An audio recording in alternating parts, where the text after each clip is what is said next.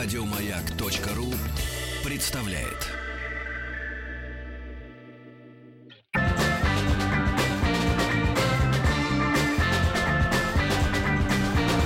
Сергей Стилавин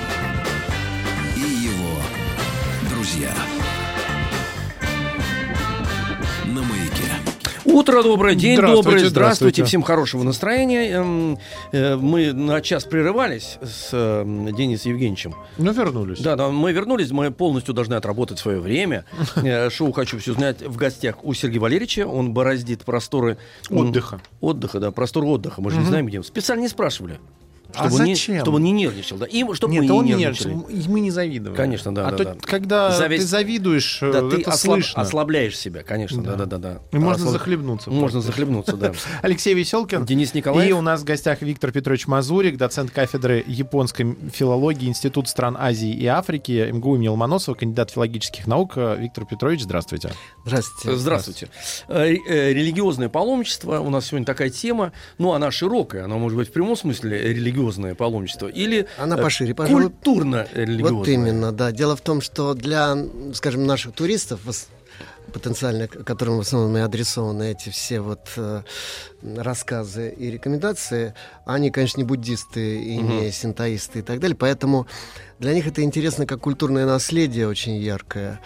И я даже вот принес э, такую книжку с собой моего очень большого друга Юрия Леонидовича Кужеля, который вот тут отрекомендован как доктор искусствоведения, почетный работник образования Москвы э, Российской Федерации, действительно член Национальной академии туризма, член Союза писателей и так далее и тому подобное, переводчик знаменитого драматурга 17 века Чикамацу Манзаэмона и крупнейший знаток театра кукол Джо Рури японского традиционного, о котором у него есть монография очень большая и очень интересная.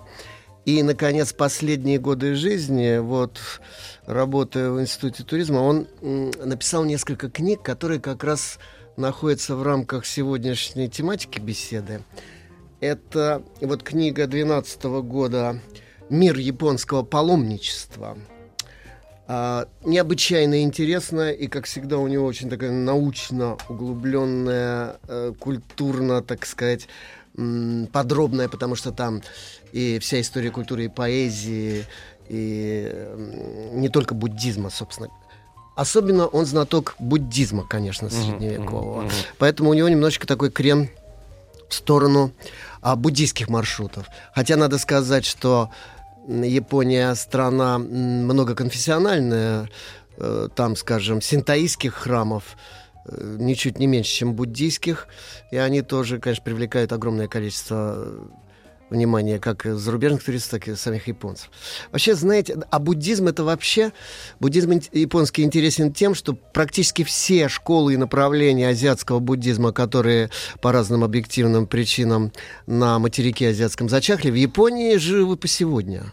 За очень редкими исключениями, там, касающиеся некоторых э, школ эзотерического буддизма,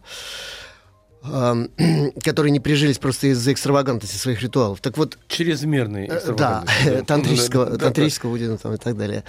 Школа Тачикава, например, которая вызвала прям запреты со стороны правительства.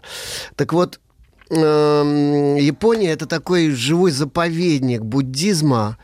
Это такое многообразие даже внутри буддизма, всех вот этих конфессий, амидаистских, дзенских, там кл- классическая Махаяна во всех ее проявлениях, школа Тендай, там и т.д. и т.п. Виктор Петрович, а вот с чем связано, кстати говоря, такое мирное э, со- со- сосуществование и внутри самого буддизма? Ну, Потому что спектр уж очень широк.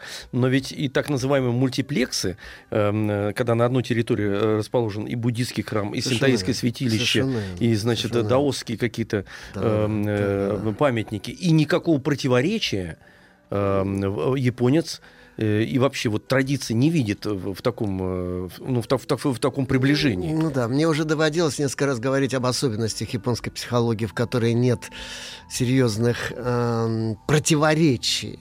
Там есть диалектика, но это диалектика не единства и борьбы противоположностей, а Мгм. единство взаимодополняющих противоположностей. Там не изжито синкретическое, цельное, неоппозиционное сознание древнее, а точнее подсознание. Поэтому как бы все, что вот существует, оно как бы включается в некий такой общий, даже не единый культурный континуум, как бы, а просто в живой организм. Вот не, из него нельзя из- изъять ничего для, без потери для всего организма. Поэтому вот все, что... Это очень важные вещи говорите. Ну, это органическая для культура. человека, да? Нет, ну просто понимаете, какая вещь. То есть э, это было, как вот э, действительно э, у буддистов, это было всегда и будет всегда вне зависимости от того, как человек От себя... нашего сознания, да, да, да, там, так далее, от наших оценок. Это же очень важно. Это признак архаического сознания, очень старого. И это хорошо. И, э, или раннедетского сознания, если относительно личностного сознания речь. Когда человек еще не выстраивает разного рода эм, отношения сложные со внешним миром, уже манипуляционные, там, э, тактические, стратегические и так далее. Поэтому он принимает все в одном пакете, так сказать. Мгм. Мы все такие в детстве. Потом мы начинаем выстраивать сложные отношения со внешним миром, с предпочтениями, с табу культурными, там, с э, тяготением к чему-то и отталкиванием от чего-то и так далее. В результате все усложняется.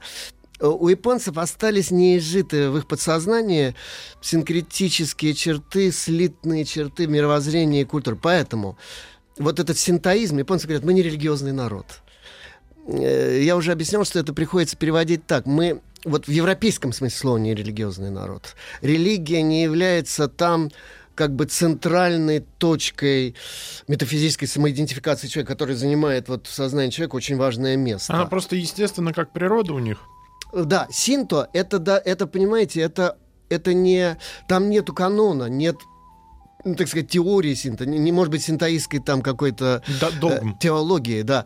А есть образ жизни, ритуалы, которые обладают, опять, синкретическим значением, и символическим, и практическим, и всяким там, и психологическим, и прочее, и, и эстетическим. Так называемая общественная религия. Это уклад. Э, Да-да-да, но она даже, я бы сказал, шире, она такая природно-общественная. Это тот период, когда люди с природой общаются на равных, как и с э, себе подобными. Мгм. Вот, поэтому, а поскольку это так, это вот природный политизм, анимизм, когда вот как ребенок, он проецирует себя на весь внешний мир, он оживляет все, у него ничего нет мертвого и неподвижного. Это все входит в такую вот движущуюся живую картину мира. Поэтому вот отсюда все эти альянсы для нас непонятные. Более того, я скажу, что даже христиане э, не считают зазорным иметь дома э, там, скажем, иногда таблички поминальные в такого буддийского стиля для поминания предков, потому что предки жили вот в этом, так сказать, в этой традиции, Мгм. скажем, буддийского поминания в стиле там санскритского ламбан или бон по-японски. Вот. Ну и что же теперь делать? Что же с предками расплеваться совсем? А это нельзя, потому что это единый организм. Пусть он э, разъят в пространстве, но он на самом деле, во времени, точнее говоря, но на самом деле это одно, это один живой организм со своей генетикой там все и так Но если это принять, это же очень хорошо, потому что ты принимаешь эту систему, предположим, да, или вот, ну, ну как сказать, современному, там парадигма, не- как, не- терминов много может быть, но ты принимаешь со всеми за и против Ну и да. стараешься именно свои противоречия исключить. И если ты их исключаешь, тогда для тебя становится органичным, например, Весь- приятие, да, вот все. Весь фокус, фокус в том, что их не приходится исключать, потому что их изначально нету. Вот. Это, вот знаете, когда там, скажем, японские пристрастия к красоте, как они это понимают, считают японским эстетизмом, это неправильно, потому что это как раз признак невыделенности эстетического начала из, э, всех- э, из всего остального отношения к миру. Вот и все. Японцы не эстеты, а вот люди такого, я бы сказал, синкретического, цельного отношения к миру, которое было у всех. Это не исключительная японская особенность, это всегда у всех, просто вот у японцев она как-то жива. это в силу островного сознания? Как это произошло? Что они э, из себя это не вытравили, э, вот, а просто, ну, как вот, Когда и так же и живут, и живут. Когда японцы все свои необычности объясняют островным сознанием, они любят это делать. Ага. Сима конджо. Но мне приходится их, так сказать, опровергать. Говорят, что, знаете, островов, государ... островных государств, кроме Японии, очень много других. Но что-то вот как-то так... Так не- не сложилось. Да, не везде вот такие черты э, отмечены. Нет, тут вот непонятно, почему у них это все осознано. Но это, это тот разговор, который сквозной нить проходит через все рассказы о японской культуре, которые вот здесь уже было их много. Поэтому, итак, э, по-видимому, придется, может быть, эти акценты делать и в будущем, но я хочу сказать вот что. Сегодня, значит, речь идет о том знакомстве с Японией, которое вот наиболее японский способ знакомства с Японией. Японцы познают мир не ментально, как мы, а э, сенсуально в связке всех пяти чувств, так сказать. Вот для них самый такой яркий вид туризма это гастрономический туризм. Потому что ты там включаешь в себя чужую культуру на уровне вкусовых ощущений, обоняния, осязания, зрительных, звуковых, так сказать, и все. И все это как бы в одной связке такой. Поэтому японцы могут рассуждать о щекубунка, там, о культуре еды в разных странах и даже в разных регионах своей страны бесконечно. Потому что для них это самый японский, конкретно чувственный способ познания мира. Вот. И еще одно – это не системный способ, не выстроенный по каким-то схемам, абстрактным стратегиям и так далее. Вот японцы не теоретики, как китайцы, не, не стратеги, не системщики, так сказать. Они а, привыкли жить в таком вот в экзистенциальном живом потоке, растворенном в, в данном моменте э, жизни и сознания. Поэтому к ним очень хорошо применимо. Я тут недавно, вот несколько дней назад, перечитал эссе очень забавное, которое мне в свое время бросилось в глаза несколько лет назад, такого автора, я думаю, он англичанин, судя по тону его, так сказать, такой Марк Форсайт. Значит, очень такой э, по-британски... Ну, фамилия-то английская у него, да, британская. По-британски остроумный, да, да, э, значит, автор. Он, у него эссе называется «The Unknown Unknown». Неведомое, незнаемое. Значит, он Э, в общем, очевидные вещи говорит, которые мы часто вот как-то так о них не задумываемся. Значит, э, наше знание о мире делится на три, условно можно разделить на три части. Во-первых, это как японцы бы сказали, внутреннее знание, учи. У японцев, кстати, вот это вот деление на способы познания мира и способы общения со внешним миром очень гораздо более четко разделены, чем, скажем, вот э, в культуре европейской, в русской. Это то, что внутри, вот семейный, допустим, круг общения, угу. учи внутри. Там э, действуют наиболее японские способы отношений со внешним миром. Конкретно чувственные, интуитивные, почти полностью внесловесные и так далее.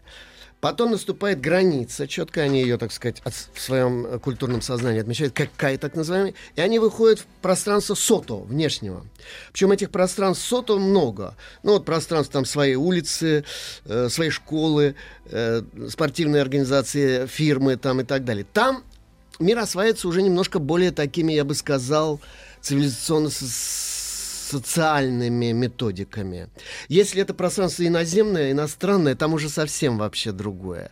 Как вот э, русский герой, который в 39-е царство, 30 королевство попадает, там совсем другие действуют, дип, другая дипломатия, другие протоколы общения. Японцы это не то чтобы даже понимают, они интуитивно это очень сильно чувствуют, поэтому они совершенно по-разному себя идут в разных этих зонах. И это иногда удивляет и даже обижает иностранцев. Они говорят, как, что вы все время разные такие, что-то такое у вас двуличное, много, так сказать, у вас, э, так сказать, масок. Для японцев это очень очевидно. Но и язык, который они употребляют, я имею в виду вот построение фраз и Абсолютно на, разные в этих зонах. Же. Абсолютно да. разные, да. Начиная с семьи? Да, да. Он, кстати, разный не только вот в этих э, горизонтальных зонах да, деления, но и вертикальных. Если это да. иерархия, там, скажем, в фирме или еще что-нибудь, абсолютно другой язык. Угу. Человек получает новое назначение на ступеньку выше в иерархии, он начинает пользоваться другим языком. И для них это не оскорбление своих вот бывших знакомых, так, коллег. Так, так, оно, а так это и есть. принято, да. это удобно, это механизм, который четко вращается и действует. Вот все. Угу. Вот у нас, извините, э, чтобы какие-то картинки были, мы, наиболее ярко это выражено, например, даже не в фирмах, которые у нас культура общения, она была утеряна, а вот армейская культура общения, да, да ну да, приказы там, там предположим, да, там да. же не удивляет, да, нас да, же не удивляет, да, что там да, определенный существует язык, да, очень специфический да, сам по себе, да, да и, и закрепленный в уставах. Да, да, да. да. Вот. И а. это вызвано прагматикой, потому что угу. там э, э, связи между отдельными частями должны быть очень быстрые и очень эффективные, иначе она не дееспособна. Да, да. А вот в японском обществе это распространяется, все эти уставы и протоколы, так сказать, на все общество. И это кажется немножечко э, сложным для привыкания многим иностранцам, э, русским, я думаю, особенно, потому что мы привыкли к некому такому свободному самовыражению и очень такому неформальным моделям общения. Очень часто кажется это... Да не только нам. Если кто читал, я вот уже несколько раз упоминал книжку Амелина Том «Страх и трепет» и фильм, который поэтому поставлен, который вызвал в свое время большие обсуждения и споры. Когда вот для европейца это все просто кажется, что он попал в какую-то кабалу вообще или на гауптвахту армейскую. А на самом деле это нормально, в общем, для такого типа общества традиционного. И, кстати, не только для японского, вообще для традиционных типов общества. Итак, вот форсайт, возвращаясь к нему. Он делит, значит, вот на это учи, тоже это информация, которую мы Нельзя сказать, что мы ее тотально знаем. Мы вообще об этом мире до конца ничего не знаем, даже в ближайшем окружении. Но мы как-то с этим привыкли общаться и как-то справляться с той информацией, которая непосредственно вокруг нас. Есть круг непосредственный вслед, э, который окружает вот это вот внутреннее наше информационное пространство. Это то, что мы не знаем, не понимаем, не знаем, но мы знаем, что это есть. Я не понял еще раз. Это то нами неосвоенное знание. Но как- мы знаем, что оно есть. но мы знаем, что оно есть. А, ну вот квантовая физика. Я Да, знаю, да, что да. она есть, но Совершенно я не освоил. Да, да, мы что-то слышали звон, не знаем, где он. Значит, вот э, Арист- этот самый Сократ, э, мудрец греческий, он в конце жизни сказал, что самое главное, что я понял в итоге своей жизни, это то, как много я не знаю.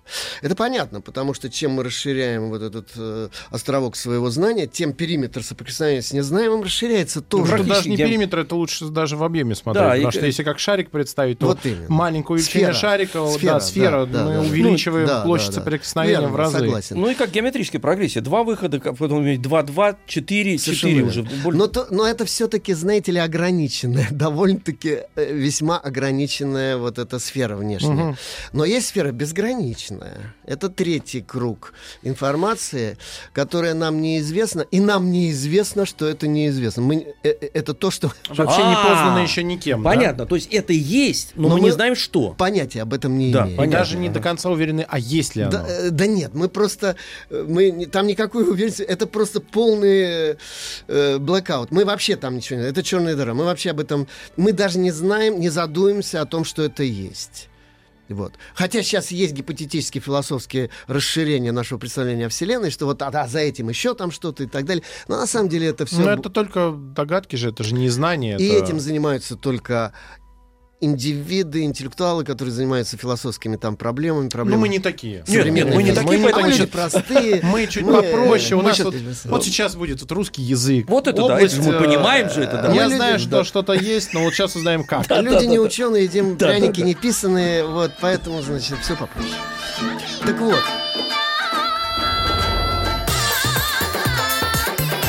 Я понял. Это Япония. Э, Продолжаем мы знакомиться с Японией. Тема у нас сегодня культурно-религиозное паломничество, да, Денис Евгеньевич? Да, у нас в гостях Виктор Петрович Мазурик, доцент кафедры японской филологии Институт стран Азии и Африки МГУ имени Ломоносова, кандидат филологических наук. Продолжаем. Да. и вот к вопросу о том, как же быть вот с этим безграничным незнаемым. И э, Марк Форсайт э, предлагает такую тактику. Он говорит, я своими словами изложу его мысль о том, что, значит, помимо таких вот размеченных стратегий системного перекрытия поискового поля, как сказал бы Франц значит, есть еще э, способ некого по математически говоря, э, путем методом случайных чисел.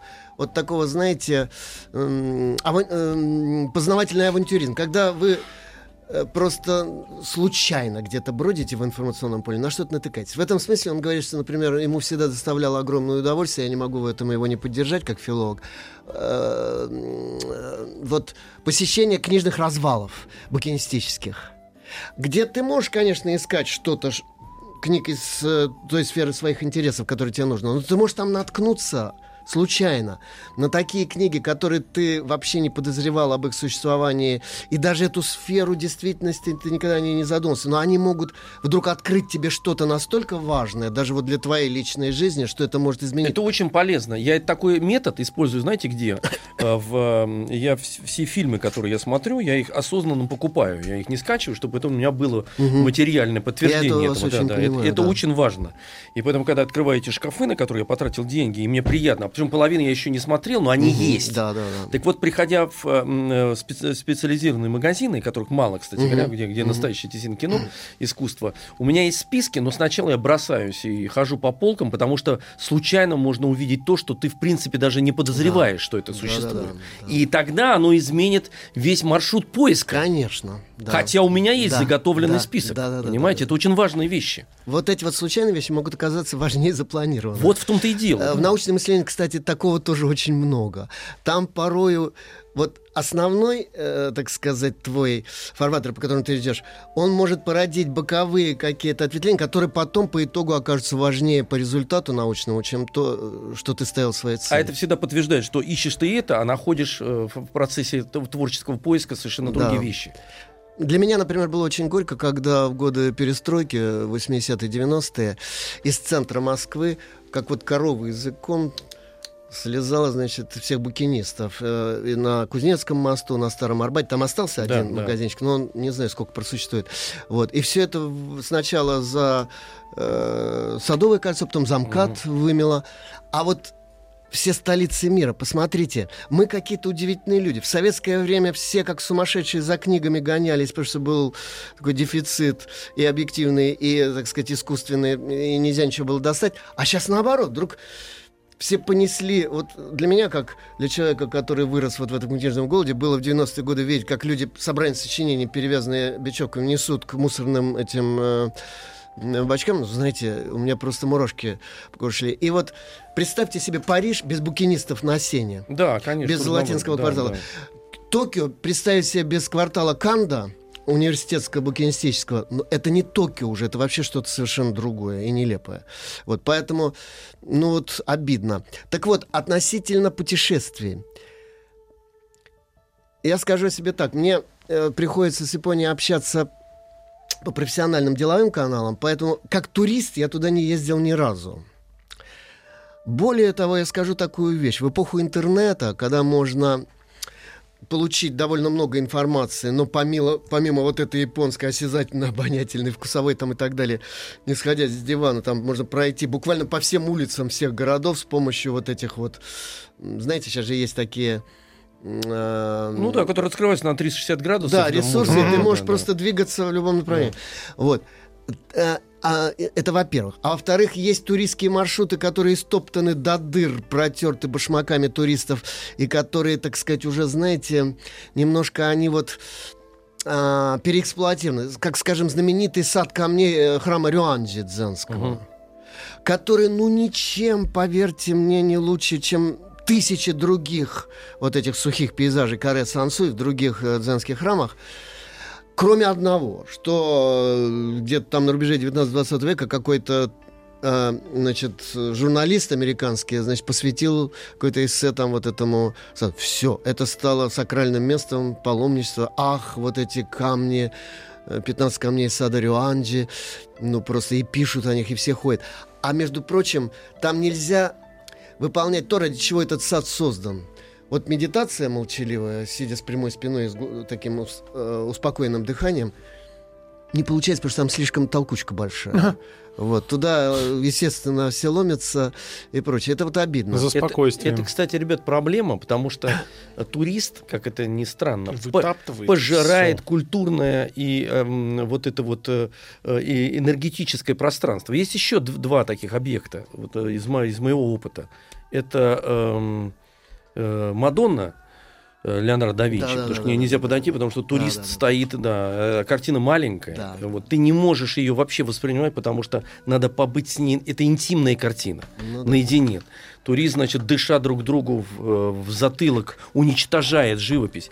И фонтан э, Треви в Риме, А, где эти- Сен-Марко в Венеции. ну. Сан-Марко, да, но там ог- огромный объем, да. Нет, там, я говорю, мне повезло то, что я попал в период наводнения. Правильно, я а, тоже- надел сапоги выше колена и стоял радостно посреди большой лужи, потому что все остальные туристы были загнаны в резервации на э, дощатых помостах. Да, да, но а там- если их выпустить, они бы не дали бы Правильно. насладиться вообще. бы. Вообще, да. Но там есть, есть объем. А Треви, он расположен, так сказать, очень, А, ну, он вообще очень маленький. камерно, да. Да. И когда количество туристов больше, чем голубей во всем районе, да, и как бы ты его не успеешь. А Каждому туристу по голубю. а у тебя картинка из фильма Филини э, «Сладкая жизнь», когда там Да-да, два человека, И два. как, и как голубь вынужден расписаться на любом памятнике, то точно так А же и вот турист вот- пытается да, написать, да, что да, здесь да. был Вася, или какой-нибудь кусочек камня оттуда Да, да, отщипнуть. да, да, да. Так что это становится проблемой. Вот надо всем понять, сегодня это понять, что вот этот массовый коммерческий туризм, это, так сказать, это путешествие в стиле Макдональдса. Мгм. Вот такого, ну, как бы быстро, быстрого и очень такого формального усвоения каких-то вещей. Это такое кушание Первое, второе, третье. Да, вот. Такой э, э, туристский фастфуд, так сказать.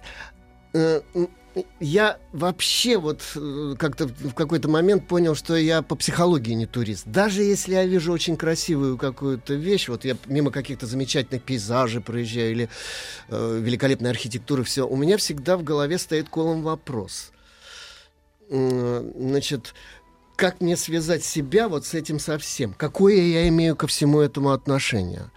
Для меня лично, например, самый главный способ познания страны какой-то – это знакомство с людьми этой страны, причем не за чаем просто так вот посидели там где-то в кафе, побеседовали, а когда мы вместе что-то делали.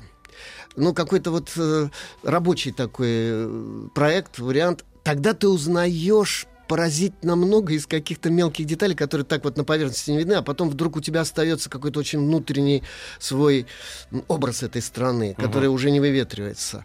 Вот. Мне приходилось э, в 70-е годы и в первой половине 80-х очень много, часто ездить в страну и очень много путешествовать по стране. Но не в качестве туриста, это были деловые поездки, и поэтому это под сотня городов приблизительно. сам- да, с самого севера до самого юга. Потому что, в частности, это были маршруты гастролей, скажем, Большого театра. Мне приходилось там быть в качестве консультанта Министерства культуры. Или там э, Московского Большого цирка российского. И это была жизнь на колесах просто. И вот. Потом в разных городах, в разных университетах там и так далее тоже разные контакты были деловые. И я видел в основном Японию, как бы сказать, такую закулисную, вот эту не фасадную туристскую, Мгм. а, а, может быть, там она была не так красиво вся вот выстроена, все, но в этом было что-то очень важное, потому что это та действительность, которая не залакирована и целлулоидом не покрыта, вот как эти Мгм. все туристские, знаете ли, приманки. Вы раскрывали буквально э, Фусумы и Сёдзи, вот так сказать. Деревянная, в том деревянная Япония. Ну, в том числе приходилось и в Рюканах очень много Да. ночевать, и в разных этих самых. Но, понимаете, это не было для меня как бы целью вот там все это узнавать. Это, было, это был тот фонд, в котором я работал. А, И поэтому я вот, например, э, в этом рассказе о Японии я хочу двигаться не по тем э, классическим туристским маршрутам, которые вот описаны везде, и в интернете их можно посмотреть, а по своему ощущению внутреннему, м, по тому, где осталось у меня личное впечатление. Я Очень дум- интересно, давайте, я давайте. думаю, в этом будет вот Конечно. основной смысл. Причем это было, как я повторяю, как по форсайту я не планировал, это были такие случайные столкновения с какими-то очень, иногда очень глубокими, яркими картинками. Э, Ну, сразу скажу, что из всех мест в Японии, каждый из которых уникальное и производит впечатление, вообще, знаете, для русского человека из живущего, конечно, Россия очень большая страна, и тут, например, и сезонов, и пейзажей, и э, климатических зон очень много разных.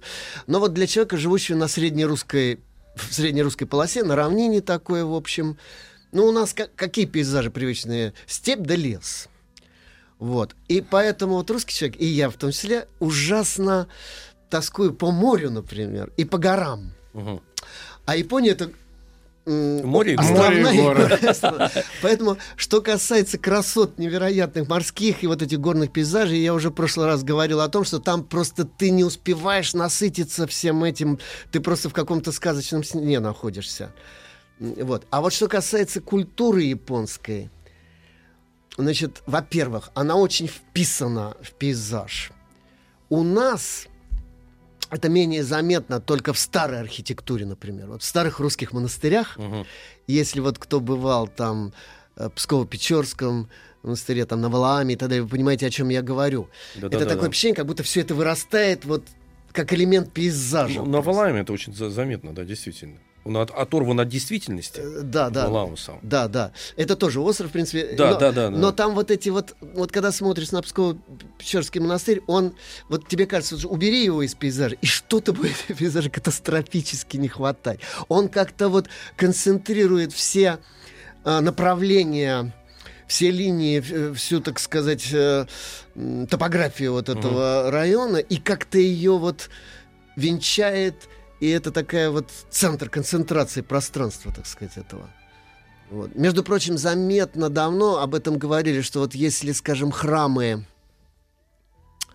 католические э, поражают, особенно вот период э, средневековых этих вот, знаете, соборов, которые устремлены как Ну, космические... готический вы имеете Да, в виду готика, да, как Мгм. космические корабли вот э, в это на старте, вот в это вот э, божественное пространство. И служба в католических храмах, когда ты стоишь как на страшном суде, и когда у тебя там вот драма э, духовная разыгрывается, когда ты стоишь на Голгофе, там между вот, э, так сказать, э, Одесну или Ашую, там все просто выбирается, все очень сурово и строго. А русские храмы и русская служба, они как будто, начиная от вписанности вот в пейзаж, как я сказал, и внутри, там такое впечатление, что вот эта знаменитая тоже фраза, которую пустили средневековые монахи, «Христос среди нас», это как будто вот все здесь и сейчас.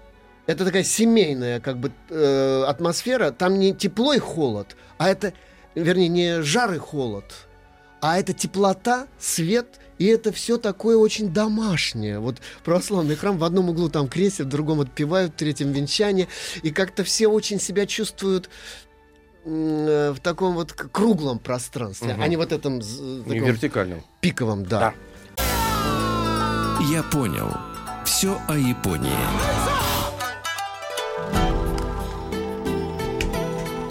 Виктор Петрович, мы никуда не торопимся, э, вот поэтому, чтобы все тоже э, товарищи э, взрослые понимали, куда мы э, идем, мы только начали движение, но без э, вступительных таких вещей, Да. без системы Это координат. подготовка. Да, Ну без да, системы да, да. координат, ну непонятно, понимаете, Ну, надо да, да. правила изучить. Купить путеводитель, Да. купить билеты, оформить визу, доехать в аэропорт. Вот это примерно сегодняшнее. Вот мы, мы только, да, мы только И, тех- наверное, лететь и по дороге просматривать какие-то обучающие видео. Вот Тех- такое сравнение. технически, можно и художественный фильм, кстати, посмотреть, Да. еще какой-нибудь Это было бы э. Куросавы, да. Почитать классику японскую. Вот э, вписанность э, в ландшафт естественный, такое ториавасе, вот этот органический ансамбль у японской архитектуры традиционный, он тоже совершенно поразительный. Между прочим, интересно, что даже в современной авангардной архитектуре, вот у меня есть очень хорошая знакомая, э, заканчивающаяся Мархи, она сейчас научный сотрудник, э, Нина Коновалова, она написала несколько монографий уже на тему э, авангардной современной японской архитектуры. Там как-то не странно, даже при всех, вот казалось бы, совсем уж фантазийных конструкциях таких современных, это является обязательно частью естественного ландшафта. А уж что говорить о традиционных там усадьбах элиты средневековой японской или э, буддийских, синтаистских храмах и так далее. Да, Это просто вообще, ну, надо обладать таким, некоторой даже остротой зрения. Если вы будете быстро на каком-то там туристском автобусе ехать или э, по туристскому маршруту нестись и вот с этим фастфудом знакомиться, то вы можете просто даже не заметить всего этого, потому что это настолько погружено в окружающую среду, что это удивительно. Это своего рода тоже сад камней, только вместо камней э, некие архитектурные точки, которые вписаны вот в этот вот э, ландшафт. И вот, знаете, в связи с этим я сейчас скакну, Мгм. мне всегда интересовало Мгм. эм, вопрос эм, традиционного японского жилища. Я его так, э, ну, изучал его чисто по, вот по мгм, эм, альбомам, все пытался понять, как оно устроено. мгм. Эм, Там же не, не случайно, что зафиксированы э, объемы Мгм. этих эм,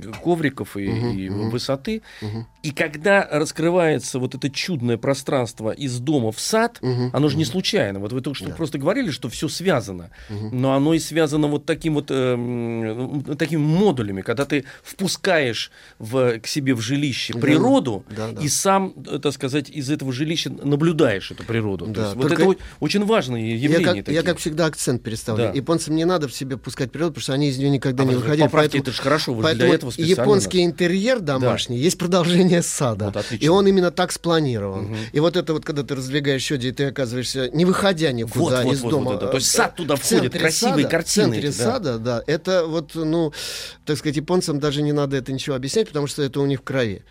Вот. И вообще, японский дом, он не является крепостью, которая отделена от м, неприятностей природы, он разделяет с природой все ее циклы, температурные и так далее. Там не нагревается воздух в доме, в традиционном доме. Там бумажные эти вот, э, э, значит, Ну, сёди, стены, да. которые никак не... Фу- Фусумы. Там ты нагреваешь только ты надеваешь что-то теплое или укрываешься толстым футоном, или ты ноги опускаешь вниз, вот... Где э, печка. Да, там, Мгм. где обогреватель, сверху такой одеяльце, и ты, в общем, нагреваешь только тело, но никогда э, пространство дома. Это вот все-таки характерно... Для тех, у кого нет зимы в минус 30. Вот именно, вот именно. Для, я как раз хотел сказать, для, север, для северных стран, где мы вынуждены создавать такие искусственные, как бы, вот анклавы, где мы внутри варимся. Это не, не японское. У японцев даже сегодня они не, прив- не привыкли, вот в в общежитиях университетских, например, ну, комнаты сейчас обогреваются, все-таки они немножко расслабились в современной цивилизации. А вот коридоры, например, там идешь, и пар изо рта, э, все вот общественные места, там, в общем-то, прохладно весьма, мягко говоря. Тем более, что это холод влажный. Так вот, среди, что бы я выбрал, скажем, рекомендовать, вот что посещать из мест. Я скажу так, если вы хотите насладиться особенностями японской природы, ну да, в горы ступайте. Вот север и юг на меня производили впечатление прежде всего своей природой. Ну вот там субтропики и тропики, это слишком непривычно для ру- русского человека, поэтому ты там просто глядишь во все глаза прежде всего вот на всю эту пышную природу, на вулканы эти работающие, которые э, гремят иногда даже в отдалении или шипят, и вот этот дым поднимающийся величественный, а иногда даже огонь виден. Вот, на эти туманы горные, которые за одну секунду могут тебя окружить и вдруг исчезнуть. Там, там настолько радикально меняется вот окружение, освещение, температура. Э, Ты за один день можешь прожить как бы несколько таких природных циклов. Это иногда даже может быть опасно, если ты не очень опытный путешественник по горам. Но, а вот, скажем, Канто, редкая для Японии равнинная часть, там все, конечно, вытеснено вот этими железобетонными мегаполисами. Э, И там, где слились уже Токио огромные с Йокогамой там и э, всеми городами-сателлитами, это уже какой-то такой, знаете, постапокалиптический, футуристический мир. Я туда стараюсь, если специальной необходимости нет, сходить. А вот идеальное место классического сочетания культуры человеческой природы — это Кансай, юго-запад Японии, то место, где когда-то зарождалось древнее японское государство Ямато. Особенно это, конечно, ну, это яркая купеческая столица Осака, и это две древних столицы. Восьмого века столица Нара, Нара. мгм. буддийский такой центр, величественный, древний, темный, колоссальный. И очень многообразный, тем более, что я там жил целый год и как-то пропитался немножко этой атмосферой, это Киото. Киото — это мир, в который надо погружаться. Вы год в Киото находились, Я там занимался чайным действием. Денис Евгеньевич. М, Ну, это же издевательство. Киото год. Да. Я попал Над туда, нами. Я попал Да. туда не по своей инициативе, меня туда буквально насильно загнали Продали. в чайную комнату, в, это, в чайную школу, заниматься вот этим чайным А вы именно классическим, э, классическая японская церемония? Да, да, конечно. Ну, то есть вот полноценная, Да, да. Это очень трудная штука для тех, кто этим занимается. Очень трудно и физически, и всяко, и психологически. И, я... У меня были другие планы университетские. Мне пришлось там прожить год, причем в живом средневековье. Товарищи, Виктор Петрович год пил чай. Вот смотрел на рис не не На рис и пил не чай. то слово, И пил чай, да, да. Не до стих- И не до стихов ему было. Виктор Петрович, про... Все, Виктор Петрович. Понятно. сегодня Про- все уже. Продолжим через неделю. раз. У нас в гостях был Виктор Петрович. Мазурик. Спасибо большое. До новых встреч. До завтра. До всем. завтра. Завтра с Онегина начинаем. Пока, конечно. Еще больше подкастов на радиомаяк.ру.